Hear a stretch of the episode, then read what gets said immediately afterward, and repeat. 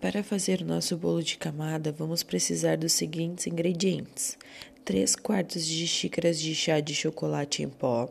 uma xícara e meia de água fervente, 200 gramas de manteiga, 3 quartos de xícara de iogurte natural, 3 ovos, 2 xícaras e meia de chá de farinha de trigo, uma xícara de chá de maizena, 3 xícaras de chá de açúcar, uma colher de chá de fermento em pó químico, margarina e chocolate para untar a forma. Recheio e cobertura: 2 latas de leite condensado, 100 gramas de castanha de caju torradas e moídas e uma lata de creme de leite.